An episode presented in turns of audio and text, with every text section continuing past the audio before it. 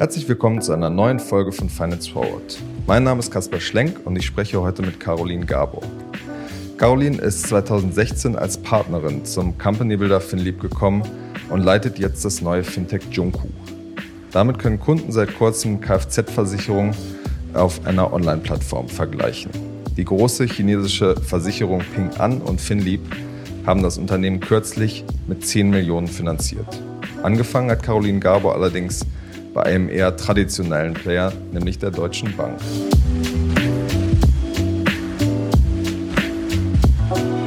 Caroline, wie kam es dazu, dass du deine Karriere mit einer Bankausbildung begonnen hast? Tatsächlich war es damals so, das Studium war von zu Hause nicht drin.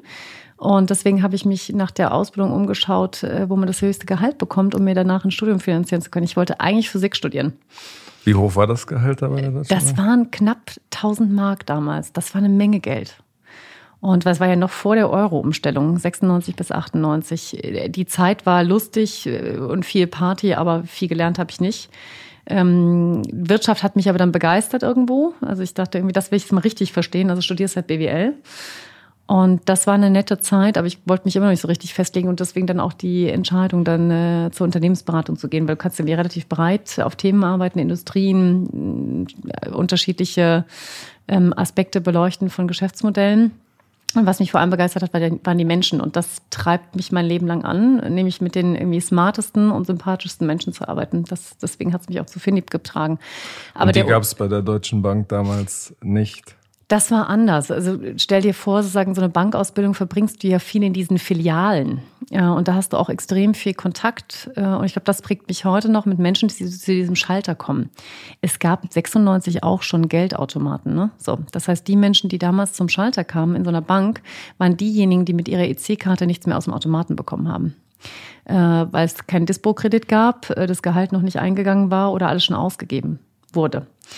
Ähm, ich glaube, das hat mir auch ein bisschen Bodenhaftung gegeben bis heute, sodass wenn ich sozusagen über die Nutzer von Junko oder anderen Geschäftsmodellen nachdenke, ich nicht nur die Hipster Berliner Startup-Szene sehe, die alle irgendwie gut verdienen und so ein Problem nicht haben, meistens zumindest, sondern ein bisschen breiteren Durchschnitt der Bevölkerung. Siehst du das generell bei, bei technischen Geschäftsmodellen ein Problem, dass man diesen Kontakt zu den Nutzern nicht so einfach herstellen kann wie jetzt äh, an einem Bankschalter? Das ist sicherlich ähm, dieses ganze Thema menschliche Nähe, emotionale Nähe ist natürlich bei digitalen Geschäftsmodellen nicht ganz so leicht. Das ist ganz klar. Andererseits können sie so viele Dinge im Leben einfacher machen. Also stell dir vor, die Menschen, die da jetzt am Bankschalter standen, die haben heute auch alle ein Smartphone in der Tasche.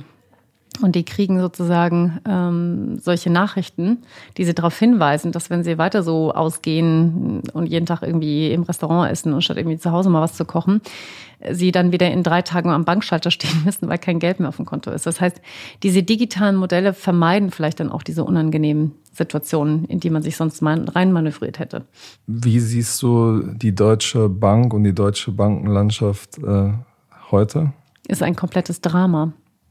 Was ist das Drama? Das, das Drama ist, glaube ich, sozusagen, also wenn wir uns in der äh, uns mal im Wettbewerbsvergleich anschauen, egal ob es die Marktkapitalisierung ist, ob es die Eigenkapitalrendite ist, äh, das Gros der deutschen Bankenlandschaft ist, glaube ich, am Arsch ähm, mit den bestehenden Geschäftsmodellen. Ich glaube, es war ähm, die Wette, die ja viele Banken eingegangen sind äh, vor einigen Jahren, war, das Zinsniveau wird wieder steigen. Und äh, das ist nicht passiert.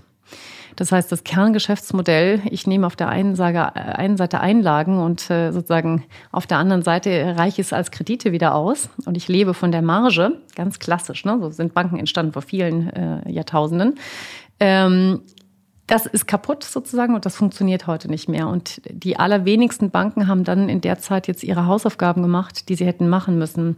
Nämlich zum einen die Kostenstruktur runterzukriegen, um es sozusagen äh, trotz geringem Zinsniveaus noch profitabel zu machen. Das klassische sozusagen Einlagen- und Kreditgeschäft.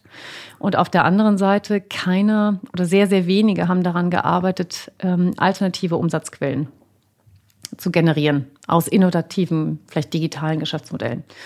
Und das ist natürlich im europäischen und vor allem im internationalen Vergleich stehen wir da einfach richtig schlecht da.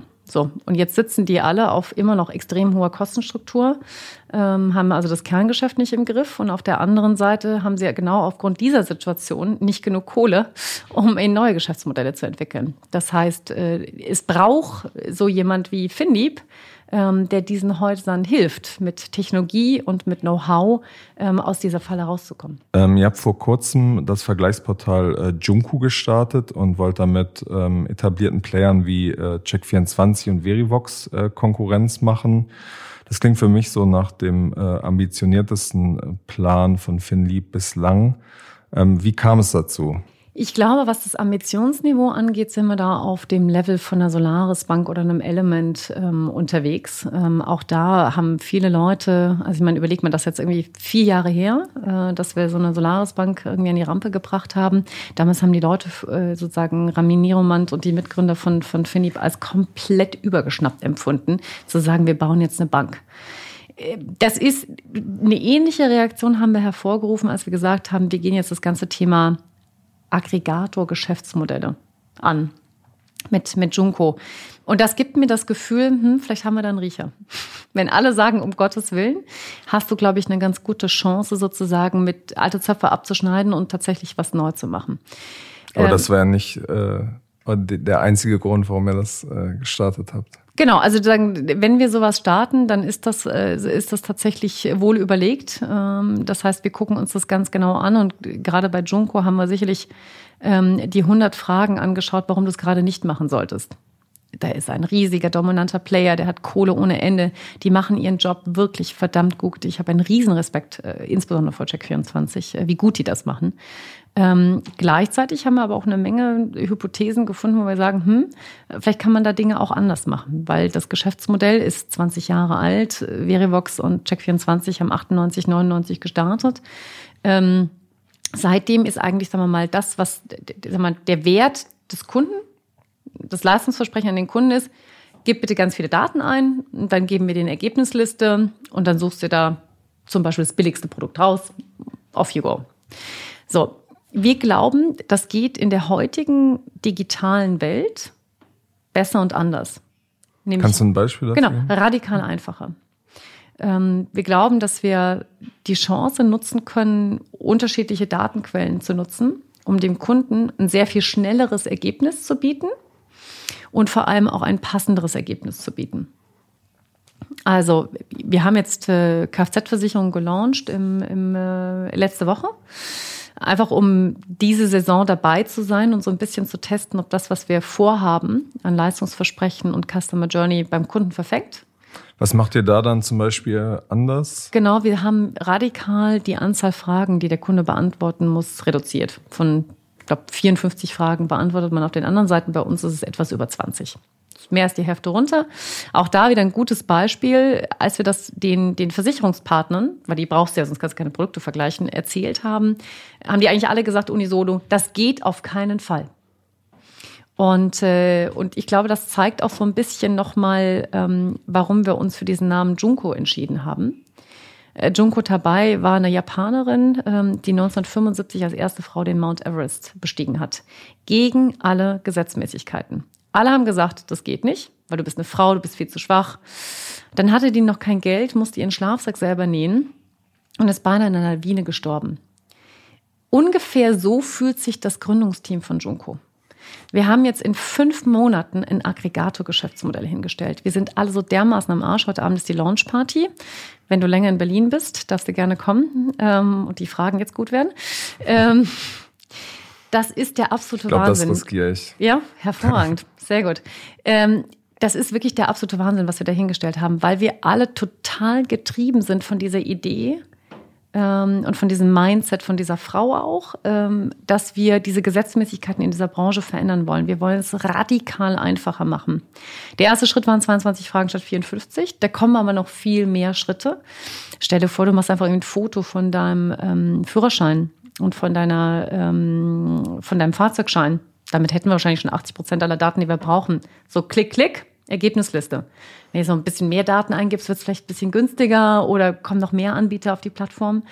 Das heißt, diese, das, was wir von anderen digitalen Alltagshelfern kennen aus anderen Branchen, sei es irgendwie Medien, Musik, Mobilität, ja, diese ganzen Dinge, E-Commerce, das wollen wir in die Finanzwelt bringen.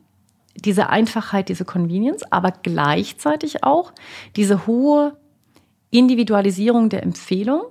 Ja, dieses Produkt passt genau zu dir, Kasper, weil wir haben auf Basis deiner Google Maps Daten mal geschaut, äh, wie viel du wirklich fährst mit deinem eigenen Auto oder auch mit Sharing-Anbietern, ähm, was du bisher ausgegeben hast für das Thema, sehen wir aus dem Konto und all diese Dinge. Wir wollen diese Daten nutzen, um dem Kunden hoch individuelle, relevante Empfehlungen zu geben. Und zwar in 60 Sekunden vielleicht irgendwann, wenn du irgendwo ähm, auf die S-Bahn wartest ähm, oder gerade irgendwie gelangweilt im Stau stehst.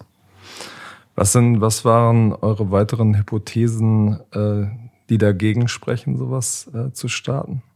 Du brauchst natürlich äh, sozusagen, um in so einen Markt reinzugehen, auch ein bisschen Taschengeld. Ähm, wir wissen alle, dass die Markt, äh, die Marketingkanäle, die Kundenakquisitionskosten brutal hoch sind. Die Klickpreise sind zum Teil zweistellig auf die relevanten Keywords bei Google. Das ist absurd. Ähm, nichtsdestotrotz glauben wir, dass wir die Chance haben, in dem Markt eine, eine Challenger-Brand aufzubauen äh, die uns dann dazu führt, kombiniert mit der besten Customer Journey pro Produkt, dass die Kunden einfach zu uns wollen. No matter, ähm, auf welcher Position wir dann vielleicht bei Google stehen. Das ist zumindest das Ziel. Mhm. Ein Grund, warum die Preise so hoch sind, ist ja, dass, dass Player wie Check24 so hohe Preise zahlen können, weil sie ihren Kunden ganz anders monetarisieren weil sie zum Beispiel verschiedene Produkte anbieten, auch noch ein Handy verkaufen oder eine Reise. Mhm. Das wird ja sozusagen perspektivisch bei euch nicht möglich sein. Wie wollt ihr trotzdem da ein lukratives Geschäft draus bauen? Mhm. Also auch wir glauben daran, dass wir wahrscheinlich, äh, würden wir in dieser Nische von Kfz-Versicherung bleiben, so ein Geschäft nur schwer profitabel bekommen. So. Das heißt, auch wir brauchen weitere relevante Produkte für den Kunden, die er bei uns sucht und mit der gleichen, ich sage mal, radikal einfachen Customer Journey bei uns sozusagen vergleicht und dann abschließt und, und nicht woanders. Ähm, aktuelle Hypothese ist, dass es vielleicht keine schlechte Idee ist, mal rund um diese Finanzen sich zu tummeln und zu schauen, was ist für unsere Zielgruppe besonders relevant und was sollte man vielleicht auch in einem Platz haben. So. Ähm, und das ist natürlich dann genau der gleiche Trigger wie bei anderen, äh, sag mal, Aggregatoren, dass das natürlich dann das Cross-Selling erleichtert und dann dich sozusagen leichter auf diesen Weg, der dann irgendwann mal äh, Profitabilität bringt. Was könnten das dann für Produkte sein, die demnächst kommen? Na, ich glaube, wenn man so ein bisschen schaut, äh, sozusagen, was, was nutzt unsere Zielgruppe ähm, oder was sind die Produkte, nach denen Kunden ähm, digital suchen? heute schon. Ne? Ähm, dann kommst du natürlich sozusagen an Einlagenprodukten nicht vorbei, dann kommst du an Krediten nicht vorbei. Ja? Das sind so Dinge, die wir uns gerade anschauen, wo wir uns gut vorstellen könnten, auch da nochmal einen radikalen Unterschied in der Customer Journey zu machen. Du hast äh, die Marketingfrage schon angesprochen. Du hast in vorherigen Interviews gesagt, dass ein dreistelliger Millionenbetrag, äh, sozusagen, dass ihr das anvisiert, langfristig äh, einzusammeln, um quasi auch diese Brand äh, und dieses Unternehmen aufzubauen. Ähm, wird das dann am Ende in einer großen Marketing-Schlacht enden? Ich meine, Check24 ist ja zum Beispiel im Fernsehen super präsent und auch sonst sehr, sehr aggressiv, was das äh, Marketing angeht. Mhm, genau.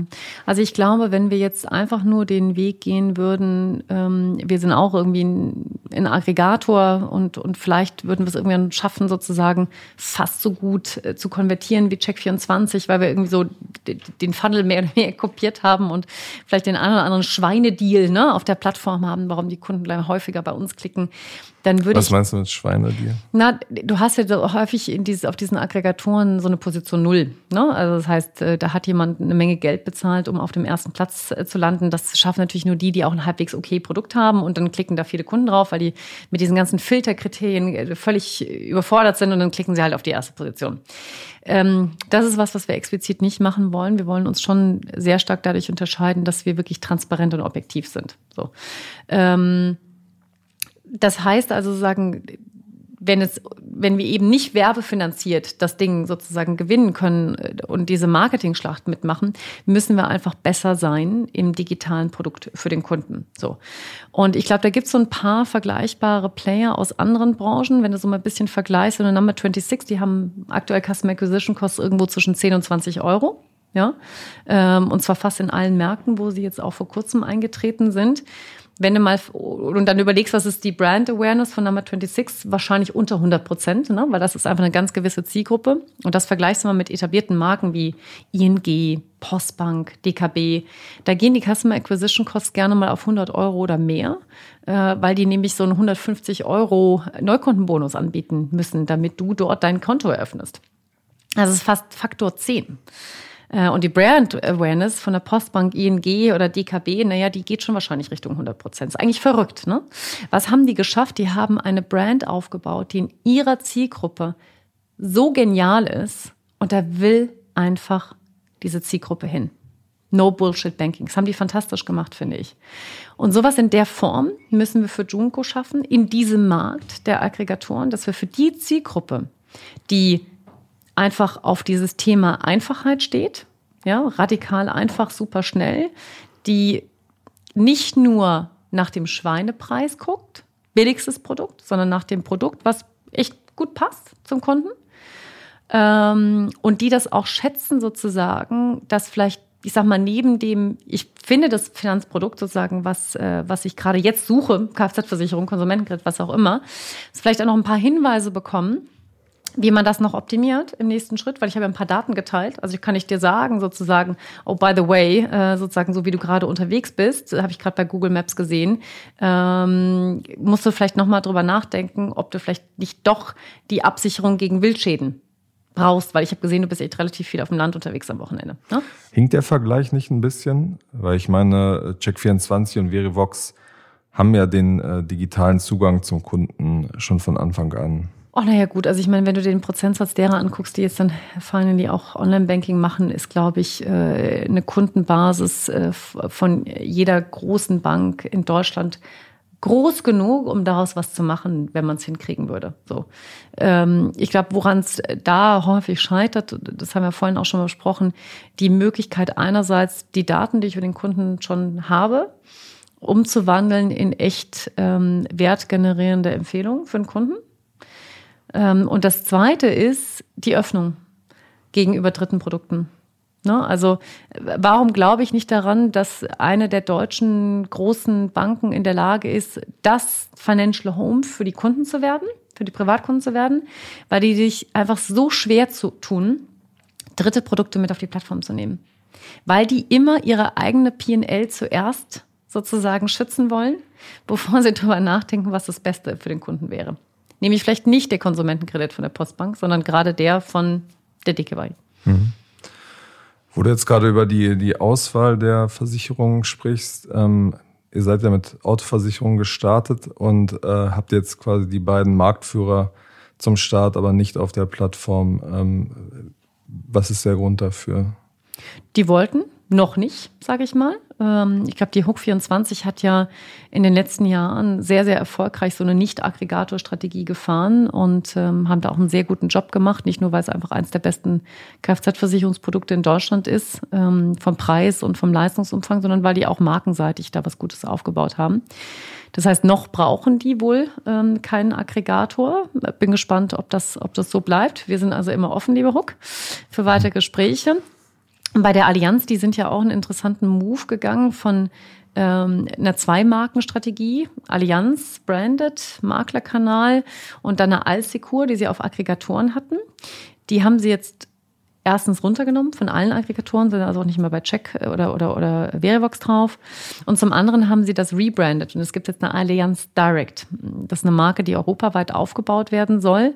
Ähm, Im ersten Schritt für das Kfz-Produkt, aber ich glaube, da werden noch weitere folgen.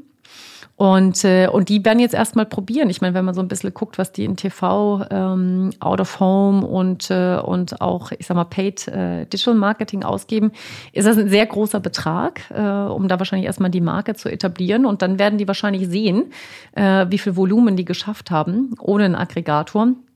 Und dann äh, gegebenenfalls auch nochmal äh, für Gespräche bereit sein. Aber mit den bestehenden Partnern äh, lässt sich trotzdem schon ein guter Vergleich schaffen, weil ich meine, wenn die wichtigsten Player im Markt in so einem Vergleich nicht drin sind, ähm, kann man sich ja fragen, wie viel der Vergleich wert ist. Ja, ja. Also wir haben das Gefühl sozusagen, wir äh, gucken ja jeden Tag drauf, sozusagen, wie liegen wir vom Leistungsangebot und vom Preisangebot. Da sind wir recht kompetitiv. Das sieht also jetzt schon gut aus und über im Laufe der Saison werden wir weitere sehr relevante äh, Player mit auf die Plattform nehmen, sodass ich denke, dass wir in den nächsten zwei Wochen extrem kompetitiv sind sozusagen. Das heißt, jeder User, der bei uns sucht, wird ein, wird ein Angebot finden, äh, wo er jetzt äh, nicht nochmal auf allen Seiten nachschauen muss. Gleichzeitig, was uns natürlich schon auch unterscheidet, ist, wir haben äh, sozusagen auf der, auf der Website kommunizieren wir relativ transparent, dass diese relevanten Player nicht auf der Plattform von Junko sind. Das heißt, wir wollen dem Kunden gar nicht vormachen, äh, hier hast du den bestmöglichen Marktüberblick, sondern ähm, wenn du die Zeit hast, schau da ruhig auch nochmal vorbei und guck sozusagen, was es, ähm, was es dort gibt. Idealerweise hätten wir das sogar mit äh, in den Vergleich aufgenommen und dort die Preise mit angezeigt. Das ist was, was uns die Player nicht, äh, nicht erlaubt haben an der Stelle. Das hätten wir gerne gemacht, selbst wenn wir damit kein Geld verdienen hätten, um einfach so einen guten, transparenten Marktüberblick zu schaffen. Ich glaube, das ist was, da müssen wir alle dran arbeiten, dass diese Branche sozusagen ähm, anfängt, kundenorientiert äh, zu ticken äh, und nicht nur auf die, auf die eigene PNL schaut, ähm, damit die Kunden endlich mal einen Marktüberblick prägen, kriegen. Ich glaube, ein anderer Punkt, den wir gemacht haben, der uns äh, im Wesentlichen auch noch unterscheidet von anderen Playern, ist, dass wir ein Tick fairer mit den Versicherern umgehen. Deswegen habe ich auch eine gewisse Hoffnung, dass wir da den einen oder anderen noch dazu kriegen. Das heißt niedrigere Provisionen? Oder? Andere. Also das, das Geschäft ist sehr stark geprägt von Abschlussprovisionen. Also der Kunde kommt, äh, kauft seine Kfz-Police und dann kriegt das Portal eine Abschlussprovision. Das führt natürlich dazu, dass das Portal ein wirtschaftliches Interesse daran hat, dich als Kunden jedes Jahr woanders hinzuwechseln. Weil jedes Mal klingelt die Kasse. Und da haben wir gesagt, das ist eigentlich nicht kundenorientiert. Äh, denn wenn du in einem Tarif beispielsweise bist, der weiterhin passt, bei dir hat sich nichts verändert, äh, kein anderes Auto, keine andere Lebenssituation, nicht umgezogen, keine Ahnung, äh, und der Preis irgendwie attraktiv ist und die Kunden wechseln nicht wegen 10 oder 12 Prozent Preisunterschied, dann könnten wir doch sagen, Mensch, prima, Kaspar, bleib einfach. Ne? Ähm, und, und deswegen haben wir uns entschieden, ähm, über Bestandsprovisionen zu gehen, sodass es eben für uns als Portal wirtschaftlich keinen Unterschied machen sollte, bei welchem Versicherer du deine Police hast, sodass wir ausschließlich im Kundeninteresse dort handeln. Hm. Ähm, du hast die, die Allianz äh, eben schon erwähnt und wie sie sich strategisch neu aufstellt. Nach unseren Informationen habt ihr sehr lange ähm, mit denen verhandelt. Ähm, die wollten auch investieren in, in das Unternehmen Junku. Wie kam es, dass das äh, jetzt nicht zustande kam? Ich glaube, ich würde gar nicht so sehr nur über die Allianz sprechen wollen. Wir haben lange mit allen gesprochen und verhandelt. Ich glaube, einig sind sich alle darüber, es braucht einen alternativen Player im Markt. Aber Sie ähm, haben jetzt noch Angst vor Check24, oder? Ich mag nicht für die sprechen. Frag doch die hm. mal, ob die Angst vor Check24 haben. Ich würde die Antwort auch gerne wissen. Ähm, ich glaube, alle in der Branche, und das ist ja das, das ist ja so ein bisschen das Perverse, ne? Gerade jetzt dadurch, dass eine Hook als größter Kfz-Versicherungsplayer in Deutschland, eine Allianz Direct als, äh, ich glaube jetzt ne, mit den Alsecur-Zahlen irgendwie wahrscheinlich Deutschland Nummer drei, zwei oder drei, die jetzt sozusagen eine Nicht-Aggregator-Strategie verfolgen, beide auch die Kohle haben, ordentlich ihre Marke aufzubauen und richtig fett ins Marketing zu gehen, setzt alle anderen Versicherer noch mehr unter Druck sozusagen, weil keiner von denen wird sich leisten können, so einen Weg zu gehen, standalone. Und dann von Check24 runterzugehen. Das heißt, eigentlich versetzt es natürlich jetzt die bestehenden Aggregatoren in die Lage, noch mehr Druck auszuüben. Und, und gerade deshalb ist natürlich so ein, so ein Player wie Junko, ähm, noch willkommener in dem Markt, äh, so dass wir eigentlich von, von vielen, vielen Versicherern in der Branche eine extreme Unterstützung ähm, erfahren. Ähm, Aber die wollen jetzt erstmal abwarten und gucken, wie sich viele, das entwickelt. Oder? Viele kommen jetzt äh, sozusagen. Also ich habe äh, ich hab nicht den Anlass zu glauben, dass da welche dabei sind, die nicht mitmachen. Ja? Äh, von denen, die auf anderen Aggregatoren sind, die werden wir die werden wir sicherlich äh, Stück für Stück auch auf, äh, auf Junko sehen, äh, weil die das grundsätzlich gut finden, dass der, dass der Wettbewerb da belebt wird. Und sie finden halt diesen Ansatz, das radikal einfacher zu machen und eben nicht nur auf den, ich sag mal, Schweinedeal zu schauen und auf den billigsten Tarif, sondern dem Kunden eine Hilfestellung zu geben, welcher, welches Produkt am besten passt. Finde ich gut. Kannst du ein bisschen was erzählen, wie die Resonanz der ersten Tage, muss man ja sagen, äh, jetzt schon war? Ja, also wir haben natürlich, äh, wir hatten ordentlich Traffic, äh, insbesondere im Rahmen der Pressemeldung, dass wir, als wir gelauncht sind, äh, extrem viele Testnutzer natürlich auch einfach, die geguckt haben, wie das die Produkt Konkurrenz funktioniert. Wahrscheinlich.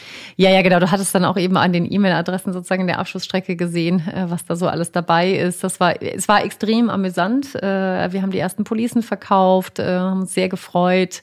Sozusagen sehr bunter Mix an Kunden. Ähm, Traffic, den wir haben, sozusagen, ähm, trifft auch ganz gut die Zielgruppenhypothese, die wir hatten, wen wir da so ans Publikum anziehen. Also tendenziell sozusagen Tick jüngere Zielgruppe, Tick urbaner. Ähm, also das sieht alles, sieht alles gut aus und ich sag mal, die wesentlichen KPIs, die wir jetzt beobachten, äh, zeigen, zeigen in die richtige Richtung. Aber es ist viel zu früh zu sagen, yeah, we made it, ne? So, Proof of Concept erreicht. Das, also ein paar hundert Policen, oder? Zahl sage ich jetzt nicht. Ja, genau. Hm, okay. Caroline, wo steht äh, Junko aus deiner Sicht in fünf Jahren? Also ich glaube, die, ähm, die Vision von Junko ist sozusagen, wir würden sehr gerne ähm, das Financial Home werden für Konsumenten. In Deutschland und vielleicht auch in weiteren europäischen Märkten, wo so eine Positionierung sinnvoll ist. Ähm, wir glauben ganz stark daran, sozusagen, dass äh, Platz ist im Markt für einen Player, dem du deine Finanzen anvertraust, deine Daten anvertraust und der dir sozusagen regelmäßig Empfehlungen gibt, was du machen müsstest, um die Finanzen im Griff zu haben, deine finanziellen Ziele zu erreichen und, und ich sag mal, neben so kurzfristigen Sachen vielleicht auch ein paar langfristige Entscheidungen, das heißt irgendwie Hauskauf, äh, Absicherung der Familie ne, ähm, oder der Rente, ähm, mit, mit Junko zu machen. Das heißt, in dieser ja, Zeit wollt ihr äh, Verivox oder Check24 von diesem Platz 1 und 2 ein bisschen verdrängen? Nee, eigentlich gar nicht. Ich glaube, so dieser Eintritt, sag mal, die Hypothese, jetzt vielleicht nochmal zurück zu diesem Financial Home. Du kannst ja unterschiedliche Wege gehen, um sowas aufzubauen. Ähm, das eine ist sozusagen, du startest so ein bisschen als Online-Banking, Digital Challenger Bank, ne? Oder du startest als so ein Personal Finance Manager. Hier, Kaspar, verbind mal deine ganzen Konten und PayPal, Kreditkarte und dann sagen wir dir regelmäßig, wie deine Einnahmen, Ausgaben aussehen wir haben uns explizit für diese beiden Wege nicht entschieden, sondern haben gesagt, wir würden eigentlich gerne Folgendes machen. Wir, wir nutzen die wesentlichen Finanzprodukte, nach denen der Kunde sowieso sucht. Das heißt, wir müssen dich nicht irgendwie reinlocken, weil du bist eh unterwegs nach diesen Finanzprodukten. Bieten dem Kunden für diese wesentlichen Finanzprodukte eine radikal einfache Journey. Deswegen machst du das mit uns, weil du findest in kurzer Zeit genau das Produkt, was zu dir passt. Ja, no Bullshit, irgendwie funktioniert super. Und zwar indem du uns verschiedene Daten gibst, sozusagen. Und auf der Basis können wir jetzt schon zeigen, dass wir mit den Daten ein paar sehr wertvolle Erkenntnisse haben und die Empfehlungen geben können. Und über diesen Weg bauen wir ein Financial Home für dich. Und das jetzt, verstehe ich schon, die, aber am Ende genau. gibt es ja sozusagen der Blick auf den Markt und ähm, da ist ja nicht ist unendlich komplett, viel Platz. Nein, es ist eine komplett neue Kategorie. Wir glauben, das ist eine komplett neue Kategorie an Geschäftsmodell. Das gibt es heute in der Form noch nicht. Und die Player, die eben im Markt sind, da gibt es nicht viele, denen ich, denen ich das zutrauen würde, sich dorthin zu entwickeln. Nichtsdestotrotz würde es ja Kunden dann von den Aggregatoren wegziehen. Glaube ich auch nicht, weil wenn du so schaust, ähm, die verschiedenen Finanzprodukte, da sind, ich sag mal, nur 10 bis 20 Prozent dieser ganzen Finanzprodukte werden heute online gekauft, verglichen gekauft. Der Rest passiert noch sozusagen über Filialen, Makler, Agenten und so weiter. Ähm, das heißt, und vergleicht das mit anderen Märkten, die digital affiner sind, UK, da sind es um die 50 Prozent. Ich glaube fest daran, dass dieser Anteil, das siehst du auch sozusagen in der Vergangenheit und das ist auch die Prognose für die Zukunft, dass dieser Marktanteil e extrem wachsen wird, sozusagen. Der Markt wächst, das der online abgeschlossenen Finanzprodukte. Und wenn wir es jetzt eben radikal einfacher machen, machen wir den Markt einfach nur größer. Ich glaube nicht, dass wir Aggregatoren Geschäft wegnehmen müssen. Wir kreieren mit Junko eine neue Kategorie von Finanzportalen. Alles klar. Dann vielen Dank für das Gespräch, Caroline Gaber. Und bis zum nächsten Mal bei Finance Forward. Vielen Dank.